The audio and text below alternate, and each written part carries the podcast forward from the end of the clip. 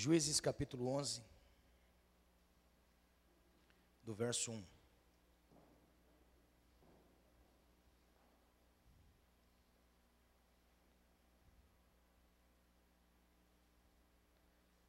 Capítulo 11, verso 1, amém? Os irmãos acharam? Diz assim: Era então Jefté, o gileadita, valente e valoroso, porém filho de uma prostituta, mas Gileade gerara a Jefté. Também a mulher de Gileade lhe deu filhos. E sendo os filhos desta mulher já grandes, repeliram a Jefté e lhe disseram: Não herdarás em casa do nosso pai, porque és filho de outra mulher. Então Jefté fugiu de diante de seus irmãos e habitou na terra de Tobi. E homens levianos se ajuntaram com Jefté e saíram com ele. E aconteceu que depois de alguns dias os filhos de Amon pelejaram contra Israel. Aconteceu, pois, que, como os filhos de Amon pelejassem contra Israel, foram os anciãos de Gileade buscar Jefté na terra de Tobi.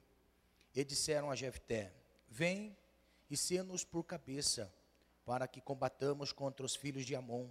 Porém Jefté disse aos anciãos de Gileade: Porventura não me aborrecestes a mim e não me repelistes da casa de meu pai? Por que, pois, agora viestes a mim quando estáis em aperto? E disseram os anciãos de Gileade a Jefté: Por isso mesmo tornamos a ti, para que venhas conosco e combatas contra os filhos de Amon, e nos seja por cabeça sobre todos os moradores de Gileade. Então Jefté disse aos anciãos de Gileade: Se me tornardes a levar para bater contra os filhos de Amon, e o Senhor nos der diante de mim, então eu vos serei por cabeça. E disseram os anciãos de Gileade a Jefté: O Senhor será testemunha entre nós, e assim o faremos conforme a tua palavra. Assim Jefté foi com os anciãos de Gileade e o povo, e pôs por cabeça e príncipes sobre príncipes sobre si. E Jefté falou todas as palavras perante o Senhor em Mispa. Amém? Eu quero ministrar uma palavra debaixo desse tema assim, ó. Eu nasci para dar certo. Amém? Você nasceu para dar certo. Você nasceu para dar certo. Esse é o tema da mensagem que Deus quer transmitir a nós. Nós nascemos para dar certo. Amém? Qualquer espírito de inferioridade que porventura houver nos nossos corações vai cair por terra, porque Deus nos gerou para dar certo. Deus não errou na escolha. Você sabia que Deus não errou na sua escolha? Deus não errou na nossa escolha, irmãos. Amém? Nós nascemos para dar certo. Então que Deus abençoe a sua vida. Diga para o seu irmão assim: você nasceu para dar certo, irmão. Não, não, é, você não vai dar certo, não. Estufa o peito e fala: você nasceu para dar certo. Glória! Você nasceu para dar certo.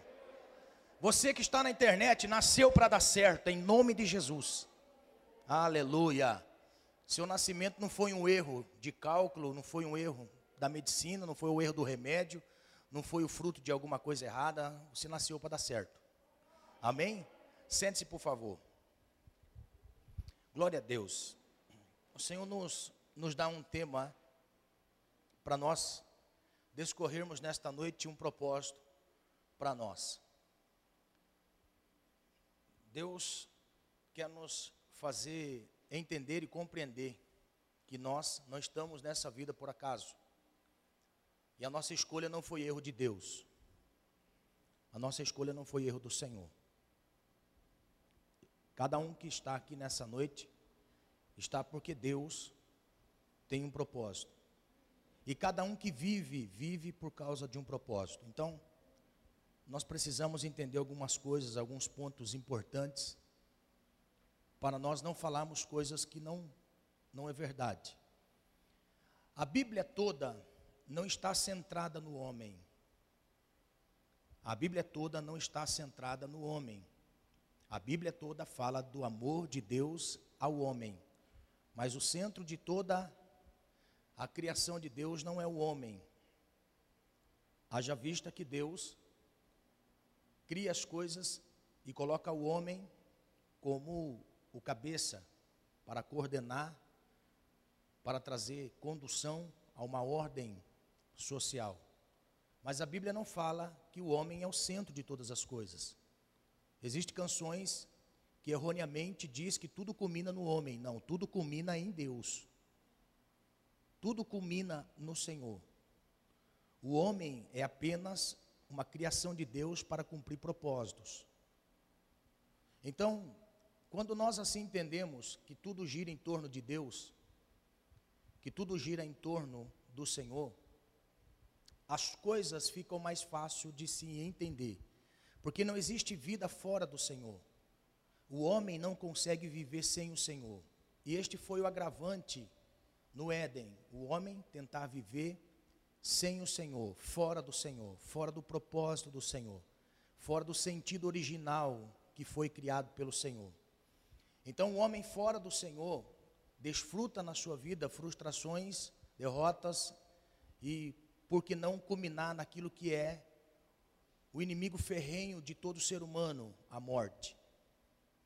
O homem está destinado à vida eterna, mas pela transgressão ele passa a enfrentar todas as coisas que estão suscetíveis de alguém que está sem, sem o Senhor, sem cobertura do Senhor. Por isso que muitos trechos da Bíblia, a Bíblia mostra para nós que o Senhor é o nosso refúgio, porque agora o homem precisa de um refúgio. O homem precisa se refugiar.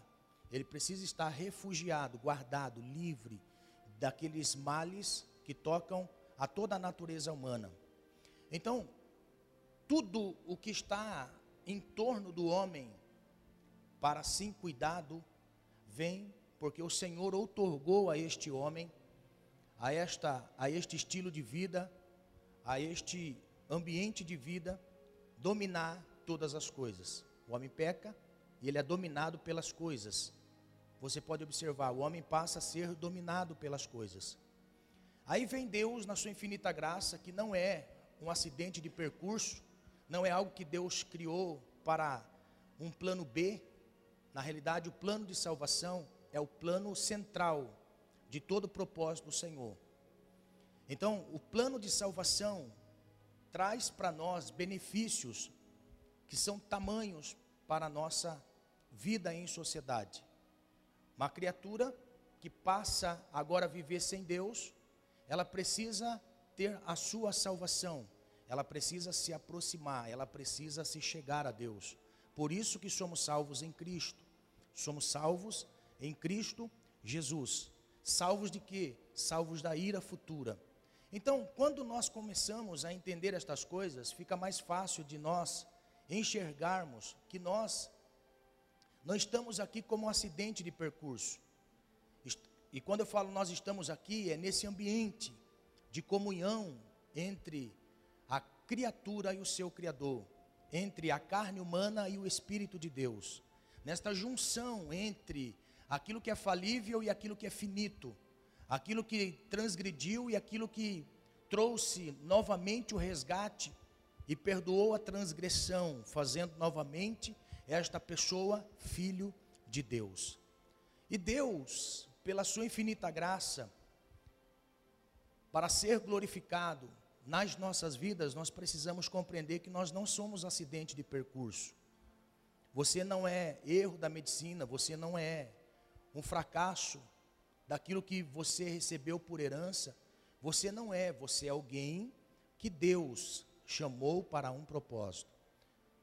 Então, quando nós passamos a enxergar a Bíblia desta maneira, nós conseguimos enxergar que Deus tem várias maneiras de trazer novamente o resgate a todos nós, e assim bem como fazer de cada um de nós um instrumento para resgate de outras pessoas, para cuidar, ajudar de outras pessoas.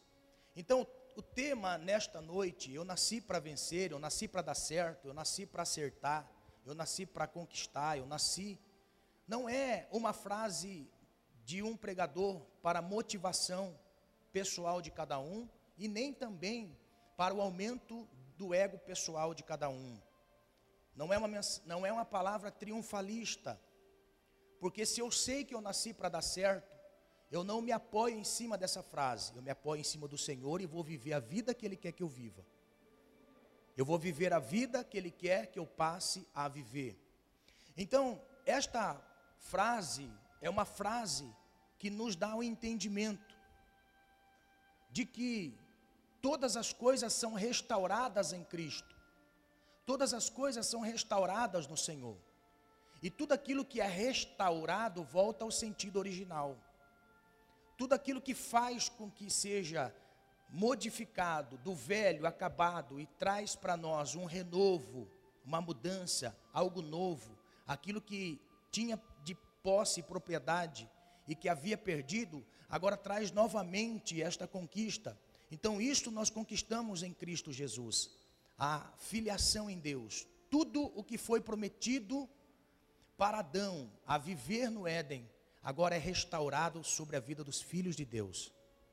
Sobre a vida dos filhos de Deus.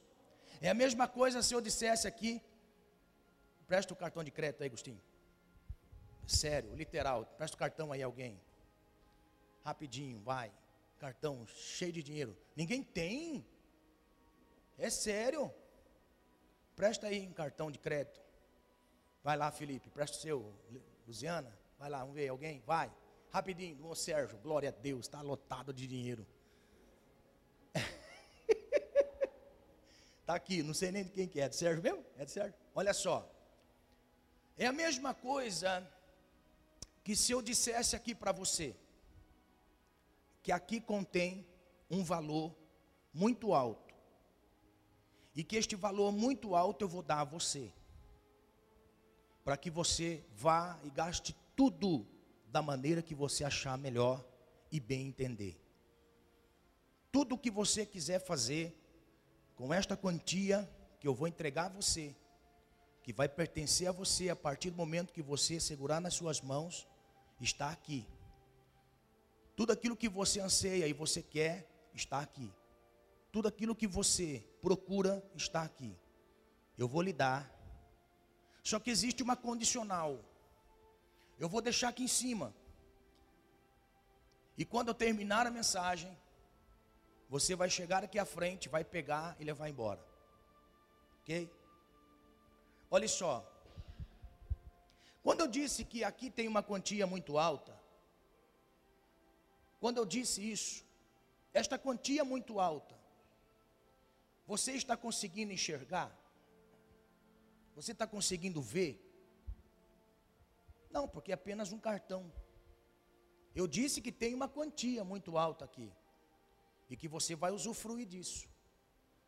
A primeiro momento, isso aqui não existe mas vai passar a existir se você observar e atentar para aquilo que eu disse, que no final do culto você pode chegar aqui, pegar esse cartão e você pode adquirindo esse cartão, você pode comprar tudo que você quiser, fazer tudo que você quiser na sua vida debaixo desse limite que eu dei a você. Isto aqui está disponível, mas eu tenho que crer. Eu tenho que ter fé para crer. Eu tenho que crer de tal forma que ao terminar o culto, você vai sair sua, do seu lugar e você vai segurar isso e vai levar embora. Isto é fé.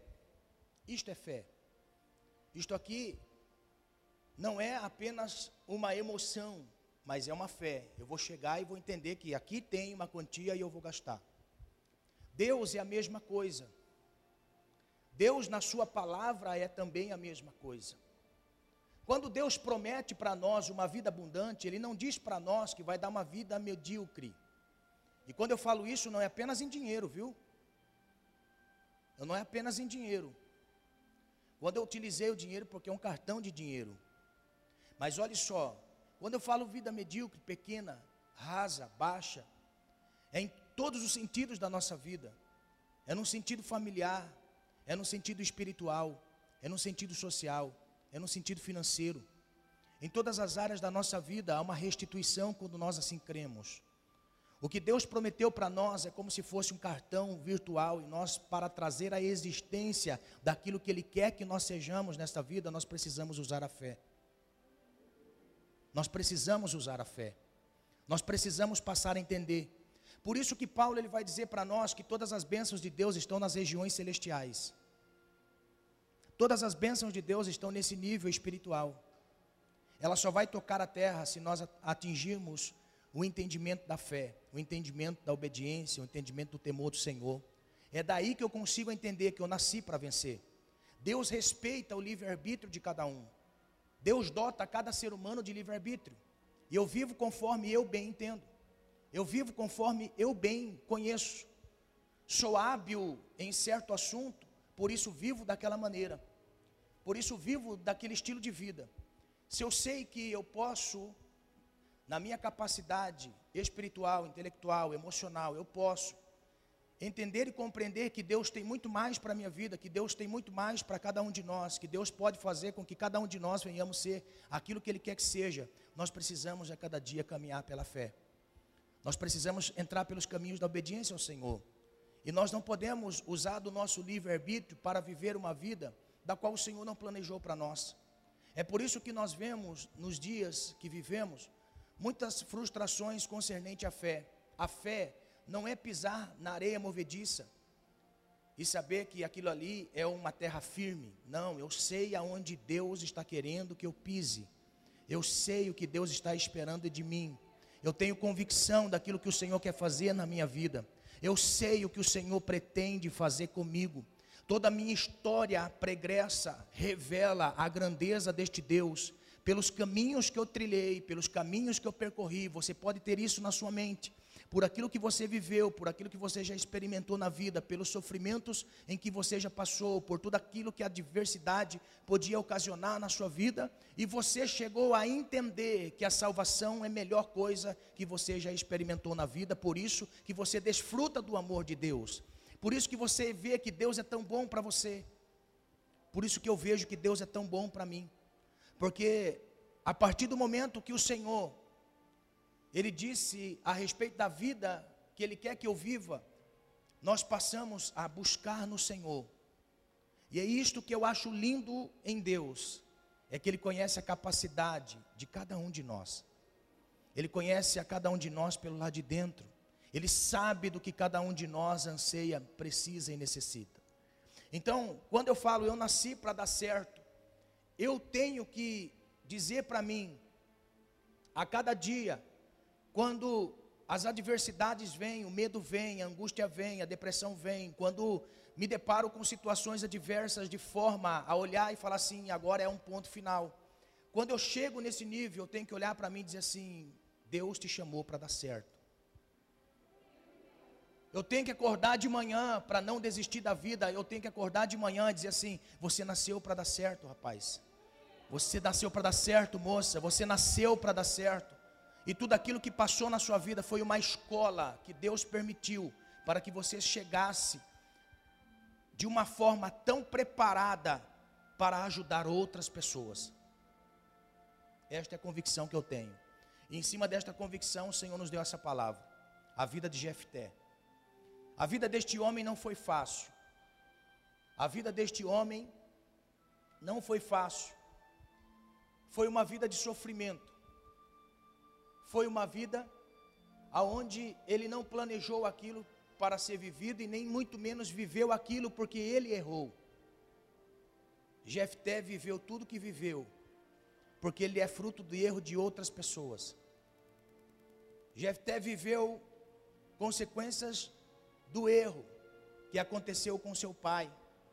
A Bíblia vai dizer para nós que Jefté ele era filho de Gileade com uma prostituta. E o fruto foi a geração desta vida, que consequentemente culmina quando maior, na morte de seu pai, na divisão dos bens, como ele era o primogênito.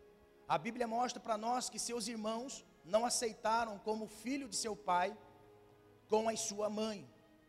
Porém, dizem para Jefté: Não queremos você na casa do nosso pai, e nem como sendo primogênito para abençoar toda a nossa família. Então, por isso, se retire da nossa casa e vá embora e vai viver a sua vida. E a Bíblia diz para nós que Jefté ele vai se reclusa numa cidade e passa alguns anos, quando novamente ele é consultado pelos seus irmãos devido a uma empreitada de batalha que Israel estava por enfrentar contra os amonitas. A Bíblia vai mostrar para nós que vai os da famílias de Jefté, também os anciãos da cidade, dizer a ele: Olha, nós precisamos muito da sua ajuda, nós precisamos muito de você. A notícia que corre por toda Israel é que nas terras de Israel tinha um homem por nome Jefté que se transformou um valente de guerra, se transformou alguém hábil na guerra. E junto de você existem pessoas. Então nós contamos com a sua ajuda. A Bíblia vai mostrar para nós que Jefté lança em rosto o que aconteceu no seu passado. Porém, junto deles vai para pelejar ao favor de Israel contra os amonitas. Esta é uma história linda da Bíblia, do qual registra a vida do oitavo juiz que se levanta depois de Josué. Então a Bíblia mostra para nós que ele é levantado com autoridade para trazer libertação a uma nação escolhida de Deus. Mas nunca podemos esquecer, Jefté nasceu para dar certo. Deus sabia que Jefté nasceu para dar certo. Aleluia. Jefté não desistiu da vida, ele entendeu que Deus o levantou para dar certo. Deus o levantou para dar certo. Então algumas coisas nos chamam atenção na vida de Jefté. Algumas coisas que são peculiaridades de Jefté, que traz para nós o entendimento de que não existe uma vida perdida que não possa ser restaurada. Não existe alguém demasiado perdido de forma que não possa ser restaurado. Não existe Saulo tão terrível que não pode se transformar em Paulo. Aleluia! Aleluia! Não existe uma mulher da vida que não possa ser transformada e ser uma missionária no Senhor. O cristianismo é a fonte de todo o renovo de Deus para um propósito na terra. Aleluia! Aleluia! Se eu, como cristão, não posso enxergar que existe um poder surreal na vida daqueles que Deus chama para transformá-los numa nova criatura, então eu tenho que deixar de ser cristão. Aleluia! É muito gostoso ouvir os conselhos de Paulo, mas ninguém, ninguém queria saber de Saulo. Aleluia! Eu posso dizer, Saulo, eu te dei a vida para dar certo. Aleluia. Eu posso dizer nessa noite, você foi levantado para dar certo. Deus te chamou para dar certo. Deus não errou no seu chamado, você foi chamado para dar certo. Aleluia. Você foi chamado para dar certo, você foi chamada para dar certo. Então a Bíblia mostra para nós que algumas coisas precisam ser compreendidas, que não vem de uma escolha pessoal, ou seja, esse modo que nós temos de entender, eu aceitei a Jesus Cristo. Isso é uma forma errada de nós entendermos o apelo que o Senhor faz a nós. O Senhor nunca deixou claro para nós que se aceitarmos a Jesus temos salvação. O propósito não é este. Aceitar a Jesus, irmãos, quem somos nós para aceitar alguém? Quem somos nós para aceitar Deus? É Ele quem nos aceitou, é Ele que nos fez ovelha do seu pasto, é o Senhor, é o Senhor, e nós não tínhamos nada que agradasse o Senhor, nós não tínhamos nada que agradasse ao Senhor. Se olhar aqui, irmão, se olhar aqui, nós não tínhamos, na fala a verdade, nós não tínhamos nada que agradasse ao Senhor. Nós não tínhamos nada que agradasse ao Senhor. Primeiro, nós éramos feios para danar.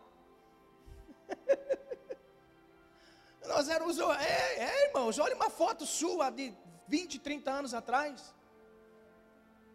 Tem gente clamando misericórdia. Está entendendo? Nós não valíamos nada. Nada, nada, nada, nada, nada. Mas o Senhor nos escolheu, nos aceitou. Aí quando ele nos aceita para um propósito específico, e eu ouço a sua voz, eu atento a sua voz, parte deste princípio do meu livre-arbítrio em entender ou não, aceitar ou não o seu chamado para dar certo, para dar certo. Então a primeira coisa que eu começo a olhar e observar na vida de Jefté é que Deus vê qualidades aonde ninguém vê.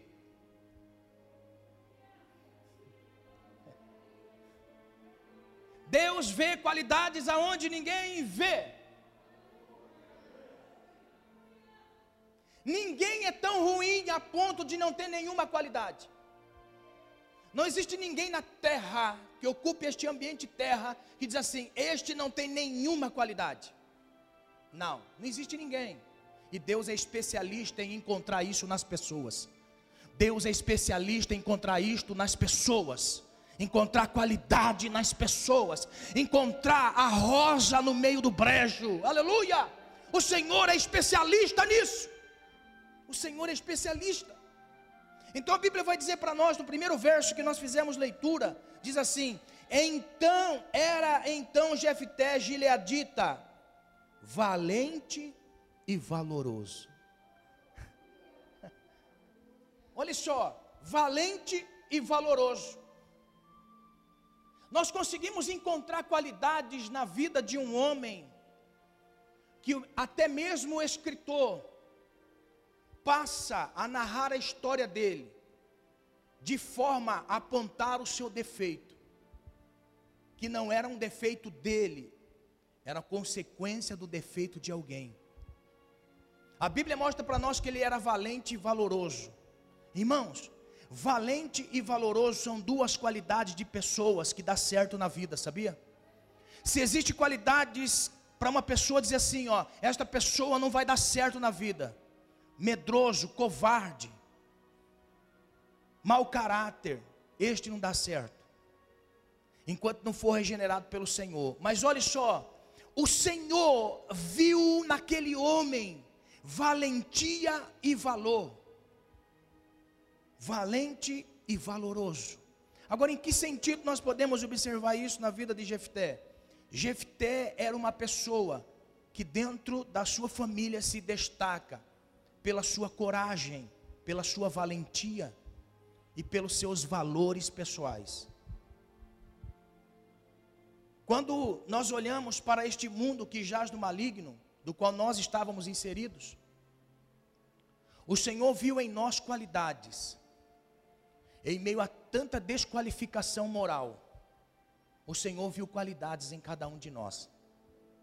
E o que nos chama a atenção é que valores que nem mesmo nós podemos observar, o Senhor encontrou em nós. O Senhor encontrou em nós um coração moldável. O Senhor encontrou em nós um lugar para Ele operar o Senhor encontrou em nós, é por isso que Ele nos chamou, porque Ele encontrou no seu coração, Ele encontrou na sua alma, Ele encontrou no seu espírito alguém que Ele pode transformar naquilo que Ele quer que você seja, alguém que está disponível para ouvi-lo, alguém que está disponível para atentar ao seu chamado, e atentando ao seu chamado, atentando para o estilo e modos de vida que Ele quer. Aleluia. E Ele usa as nossas qualidades e os nossos defeitos também, as nossas imperfeições.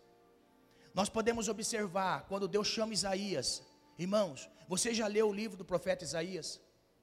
Você já conseguiu tirar frases maravilhosas do livro do profeta Isaías? Porque Isaías era um letrado, conhecedor intelectual de línguas. Isaías foi formado em vários seminários de sua época intelectuais. Se você olhar o livro de Isaías, são poesias de recitações maravilhosas. Você pode observar. Leia atentamente, você vai ver. Até mesmo Deus dando testemunho de Isaías. Eu dei para você, Isaías, uma língua erudita. Mas nós também não podemos esquecer que Deus levantou Oséias. Oséias era boiadeiro. Oséias trabalhava na roça. Oséias falava trupicão e drento. Como podemos nós julgar Oséias de não ser um profeta intelectual, sendo que ele foi alguém que Deus utilizou com as suas características pessoais? E nós podemos ver Isaías falando coisas. Quando eu olho para isso, eu falo: Deus nesta multiforme graça e sabedoria do Senhor, o Senhor não olhou para a aparência, não olhou para a posição, não olhou para o status, o Senhor olhou para nós como alguém que Ele pode trabalhar, que Ele pode, ele pode nos usar, Ele pode mudar aquilo que Ele quer, Ele pode nos fazer andar pelo caminho daquilo que Ele quer. Aleluia. Então você não é ninguém melhor ou pior do que ninguém não se considere melhor do que ninguém e não se considere pior do que ninguém. Porque dentro das nossas qualidades nós temos defeitos, e Deus não olhando os nossos defeitos, olhando as nossas qualidades, Ele diz assim: Você tem valor para mim. Eu consigo encontrar valor em você, aleluia, aonde ninguém vê. Eu consigo encontrar valor em você, aonde ninguém vê, aleluia, glória. Enquanto os irmãos de Jefté dizem assim: Você não tem valor para nós. Deus está no céu e estava dizendo assim: Mas você tem valor para mim, meu filho. Eles vão ver que você tem valor para mim. Aleluia. Aleluia. Aleluia. Amém. Deus vê valor em nós. Deus vê valor em você. Uma outra coisa que eu aprendo com Jefté e dessa coisa que eu aprendo com Jefté é maravilhosa, que Deus ele permite cada um vir à vida por causa de um propósito. Ninguém vem à vida sem propósito. E Deus viu como é que nós viemos a este mundo. A Bíblia vai dizer para nós, parte B do versículo 1, que o pai era Gileade e a mãe de Jefté era uma prostituta. Olha só que coisa. Deus viu a maneira com que Jefté veio ao mundo. A desqualificação veio por pessoas, mas a qualificação veio por Deus. O que você prefere? Ser desqualificado por pessoas, viver eternamente a sua vida desqualificado por pessoas? Ou você prefere ver as qualidades que Deus vê em você?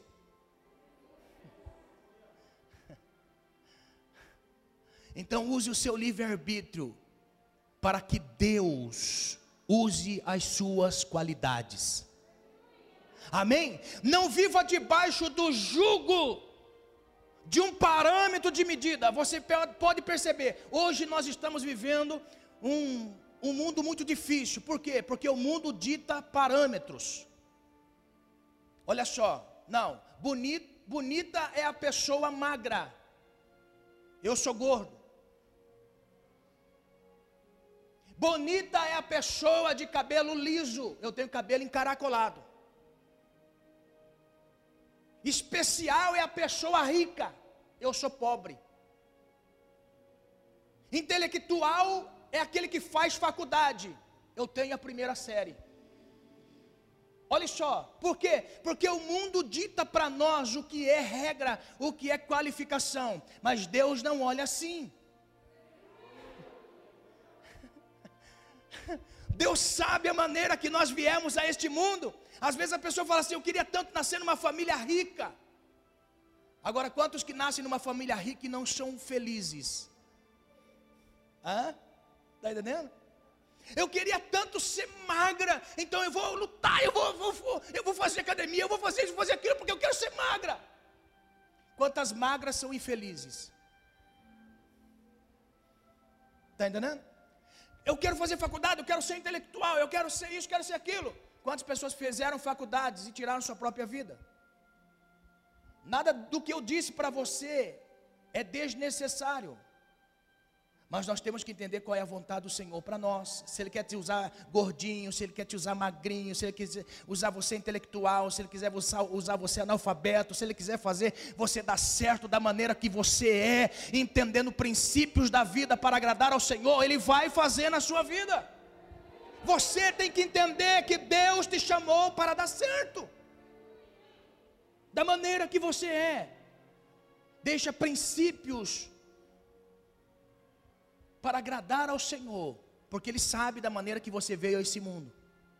Se eu disser assim, ó, Se eu disser assim, eu sou infeliz, por quê? Porque eu não tive um pai pastor. Como eu queria ter um pai pastor, sabia?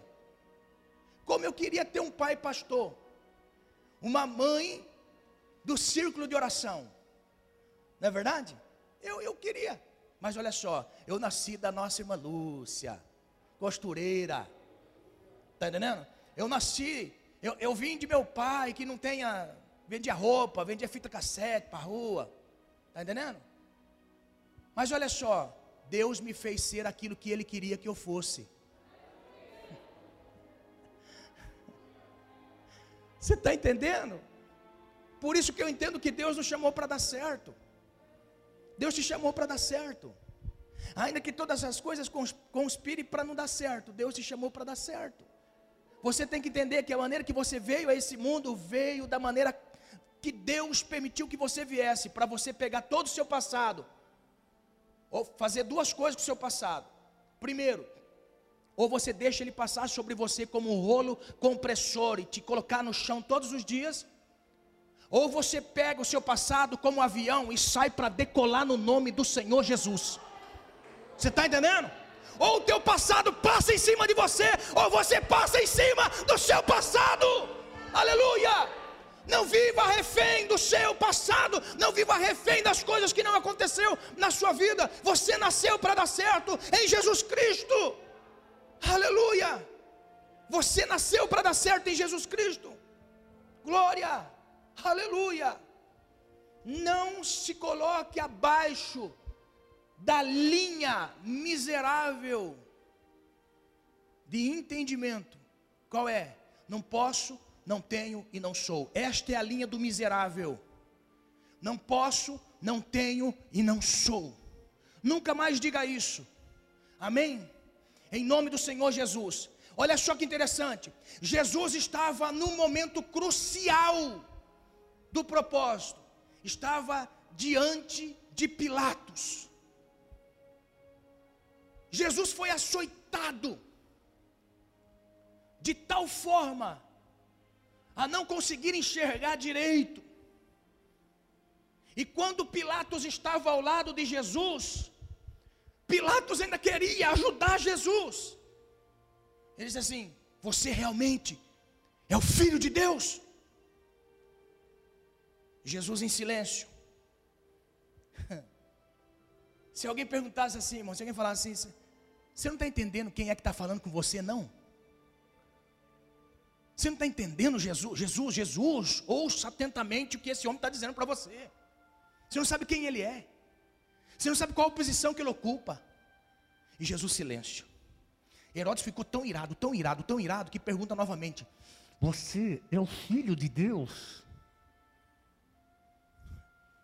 Jesus, silêncio. Pilatos olha para ele e fala assim: Você não sabe que eu tenho poder para te soltar daqui ou te mandar matar você? Jesus olha para ele, irmão, e diz assim: Nenhum poder você tem sobre mim, se não vier de meu Pai. Nunca mais se coloque abaixo de ninguém. Sujeite às autoridades legais, mas nunca se menospreze. Mije nas calças de medo. Ai, meu chefe, meu chefe vem falar comigo. Ai, meu chefe. Ai, aquela mulher, ai, aquela mulher, aquela mulher. Saiba quem você é em nome de Jesus. Você está entendendo? Porque as pessoas tentam nos intimidar com a sua cara feia, com a sua posição, com o seu status. Mas nós temos que saber quem nós somos em Deus não vivo abaixo da, da, do nível miserável. Não tenho, não sou e não posso. Em nome do Senhor Jesus. Amém? Porque, irmão, grave que eu vou dizer. Porque é que o advogado não baixa a cabeça quando ele está debaixo da lei. Já percebeu? Quando uma pessoa não conhece as leis, ele chega para uma, uma um, um funcionário público. Ele chega para o funcionário público e fala assim: pelo amor de Deus, a senhora pode me atender? É só daqui a pouco, daqui a pouco te atendo. Senta lá. Já viu o advogado como chega?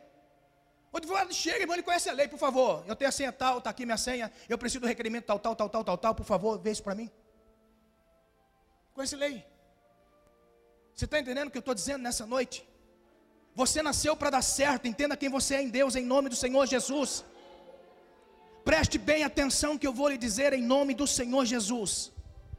O escritor aos Hebreus, o escritor aos Hebreus, quando ele vai mostrar para nós a nossa posição e a nossa filiação em Deus, ele diz que nós temos que entrar com ousadia no trono da graça. Com ousadia no trono da graça. Com ousadia no trono da graça. Você entra com ousadia no trono da graça, para que possamos alcançar favor de Deus em tempo oportuno. Agora olha só, esta palavra ousadia nos remete a ter entendimento na presença de quem nós estamos e quem nós somos. Ousadia é saber quem você é. Deus, Deus, Deus, Deus, pelo amor de Deus, ajuda-me, Senhor, ajuda-me, Senhor. Meu irmão, em nome de Jesus, entenda o que eu vou dizer. Entrar com ousadia não é na presença de Deus, entrar com ousadia é no trono da graça. O que é o trono da graça? É o trono do favor imerecido. Nós não merecíamos estar na presença desse Deus, mas a graça me dá ousadia para entrar no trono da graça.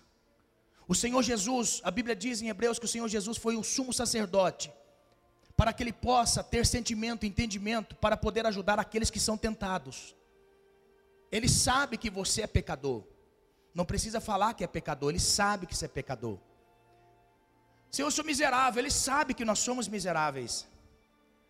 Senhor, eu não mereço, ele sabe que nós não merecemos. Aí nós temos que entrar no trono da graça e pedir assim: Senhor, observa a minha tentação, e a minha tentação é nessa área. Eu preciso da tua graça, para que eu possa viver a minha vida para dar certo para dar certo, Ele sabe. Tá, você está entendendo? Você está entendendo? Agora, se você entrar no trono de juízo, do juízo de Deus, aí Ele nos fulmina, Ele nos mata. Por isso é graça. É entender que nós somos em Deus. Preste bem atenção: existem bênçãos do Senhor retidas nas regiões celestiais e espirituais a nosso favor. Existe bênçãos retidas do Senhor.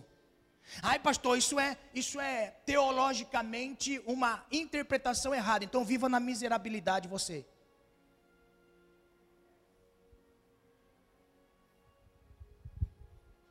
Amém? Viva abaixo da linha daquilo que Deus quer. Não, eu, eu, Deus me colocou apenas para ser um funcionário na empresa. Amém. Deus vai te deixar apenas um funcionário na empresa. Mas se você pensar assim, Deus me chamou para ser o diretor da empresa. Ah, você consegue entender isso? Você consegue entender? Você nasceu para dar certo, só depende de você.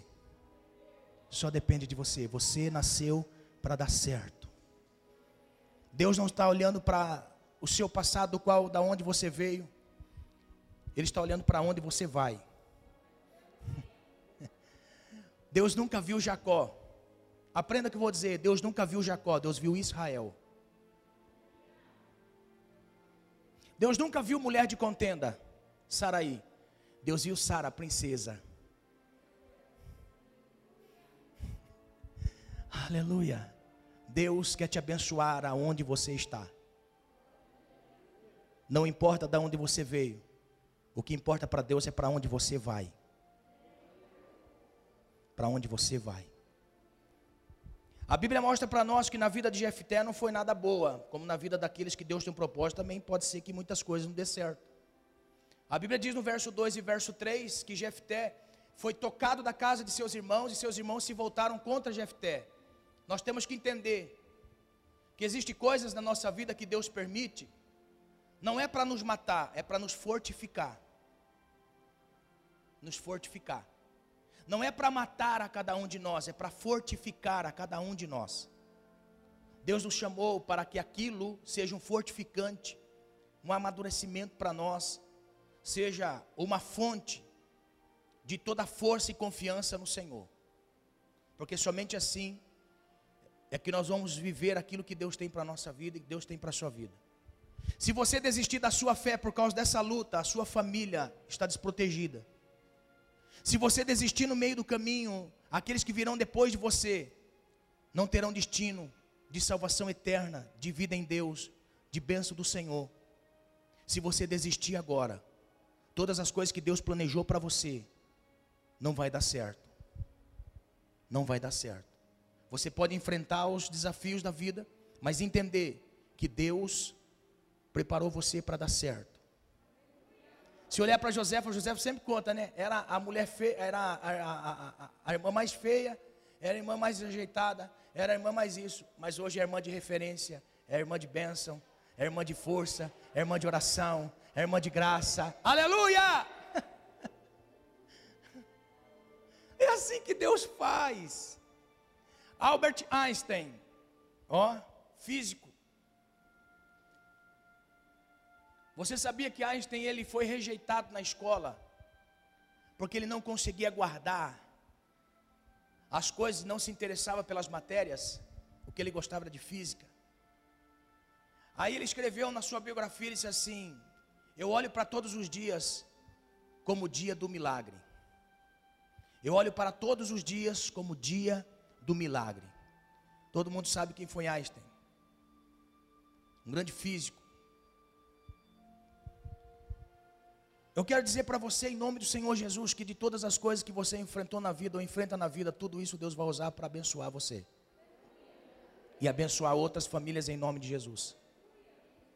Amém? Então, nem sempre na, na vida daquele que nasceu para dar certo, muitas coisas vão dar certo. Tem coisas que vai sair fora de um controle. De tal forma que você vai dizer assim: Nossa, eu não tenho sentido para a vida, eu não sei quem eu sou, eu não sei o que estou fazendo, eu não sei o que eu quero da vida, eu não sei. Olha só, Existem momentos da vida que nada dá certo para nós. Existem momentos da nossa vida que nada dá certo. Se você pensar que você é rejeitado porque nada está dando certo para a sua vida, você nunca vai viver aquilo que Deus tem para você se você abandonar. Se você deixar, você nunca vai viver aquilo que Deus tem para você. Por quê? Porque na vida daqueles que nasceu para dar certo, coisas na vida, momentos da vida, parece que não dá nada certo. E a primeira coisa que a pessoa diz: será que eu nasci para dar certo? Você nasceu para dar certo.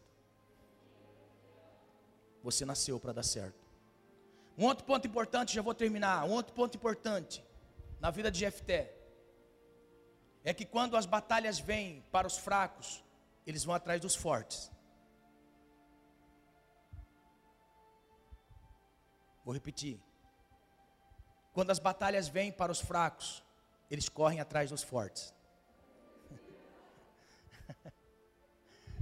Não tem aquela frase que a pessoa diz assim: ah, essa pessoa me procura só quando precisa. Quantas pessoas colocam até no Facebook lá? Ai, é, muitas pessoas me procuram só quando precisa. Ai, estou chateado por isso, porque só procuro quando precisa. Irmão, dá glória a Deus. Dá glória a Deus que isso acontece. Por quê? Porque se alguém está buscando você quando ele precisa de alguma coisa, é porque ele sabe que você tem. Ele sabe que você tem. Ele sabe quem você é. Ele sabe o que você faz. Ele sabe o Deus que você serve. Em nome do Senhor Jesus, se alguém vier atrás de você quando estiver precisando, em nome do Senhor Jesus, se sinta importante, se sinta amado de Deus, se sinta forte em Deus. Por quê? Porque os fracos só vão procurar os fortes quando precisam. Aleluia! Os fracos só procuram os fortes quando precisam. Aleluia!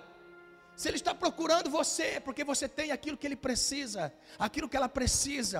Nunca se sinta inferiorizado, menosprezado por alguém, porque isso também Deus permite. Porque a Bíblia vai dizer que os anciãos e os irmãos de Jefté vão atrás dele quando a guerra está por acontecer. Aleluia. Aleluia.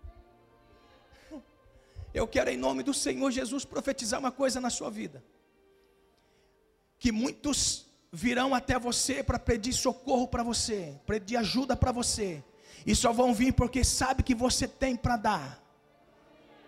Você tem oração, você tem clamor do Senhor, você tem condições familiares, financeiras, espirituais para ajudar a esta pessoa que está precisando daquilo que foi buscar em você. Aleluia. Em nome do Senhor Jesus. Você recebe? Se coloque de pé. Quero encerrar. Em nome de Jesus. Nunca se coloque em tristeza se as pessoas só te buscam quando precisa. Porque isso são virtudes dos fortes. São virtudes daqueles que a vida ensinou muito. São virtudes daqueles que o Senhor ensinou muito pela adversidade. A adversidade nunca vem para nos matar, a adversidade vem sempre. A adversidade vem sempre para nos fortalecer, fortalecer o nosso caráter, fortalecer a nossa fé. Fortalecer. Olha só, a diversidade também vem sobre nós para nos colocar no devido lugar. Preste bem atenção no que eu vou dizer. Muitas pessoas podem ser soberbo naquilo que ele é forte, naquilo que ele tem sobrando. Muitas pessoas podem ser perfeito familiarmente. Aí ele olha para a família desajustada e diz assim: hum, a família daquele ali é desajustada, a minha é perfeita. Outros podem dizer assim, outros podem falar assim: Nossa, mas que pessoa burra. Eu sou inteligente. Nossa, mas que pessoa antipático. Eu sou simpático. Nossa, mas que pessoa que não sabe se colocar no seu lugar, porque eu sei a etiqueta. Olha só, por que, que as adversidades vêm na nossa vida? Para nos colocar no devido lugar, para que a soberba não venha sobre nós. O que que disse Paulo, intelectual, espiritual, implantador de igreja? O que que disse Paulo? Acerca de uma revelação que ele podia ser soberbo, porque ele conheceu a eternidade pelo lado de dentro. Aí ele diz assim: Mas foi-me dado um espinho na carne, para que eu não se ensoberbecesse. Foi-me dado um espinho na carne para que eu não fosse soberbo. para dizer assim: vocês não conhecem o céu, só eu que conheço. Foi-lhe dado um espinho na carne de forma tal a que quando ele fosse se ensoberbecer, no mensageiro de Satanás o colocasse, esbofeteasse e colocasse ele no chão. Aqui é o seu devido lugar. Não se soberba, não se so, não fique soberbo. Então existem lutas na nossa vida que não é para o mal, é apenas para Deus nos colocar no devido lugar para não fazer julgamento de outras pessoas. Quem é seria o juiz da nação? Jefté. Então a diversidade que veio sobre Jefté veio para colocá-lo no devido lugar, para mostrar que Deus não estava importando com o seu passado, mas daquilo que ele seria futuramente. Então Deus precisava moldá-lo colocá-lo no devido lugar, para que ele fosse o juiz que julgasse corretamente as coisas e não colocasse o seu sentimento e emoção à frente. Porque é fácil julgar as pessoas quando nós somos hábeis nas coisas, é fácil nós julgarmos as pessoas quando as pessoas são frágeis em certos pontos. A adversidade vem para nos colocar no devido lugar. Então Jefté, que iria ser juiz de uma nação, Deus colocou Jefté para sofrer, colocou Jefté para ser moldado. Por quê? Porque futuramente Jefté iria julgar a toda a nação. E eu quero dizer, ele nasceu para dar certo. E você nasceu para dar certo. Este não é o ponto final da sua vida. Deus não está importando com o seu passado, Ele sabe quem você é, Ele sabe de onde você veio, Ele sabe para onde você vai, Ele sabe como tratar você, Ele sabe como cuidar de você, Ele sabe como colocar em você a vontade dEle para que você estabeleça na terra o que é no céu. Ele sabe, Ele sabe, por isso que você nasceu para dar certo, porque Ele colocou o seu Espírito sobre você. E você, em nome de Jesus, esteja atento, porque Ele quer te levar, Ele quer te levar a viver tudo aquilo que Ele tem para você. Em nome do Senhor Jesus. Você não é obra acabada, você é alguém que está em processo de moldagem. Você ainda não é obra acabada, o Senhor está trabalhando na sua vida, Ele vai ser o seu Deus, o seu refúgio, a sua fortaleza.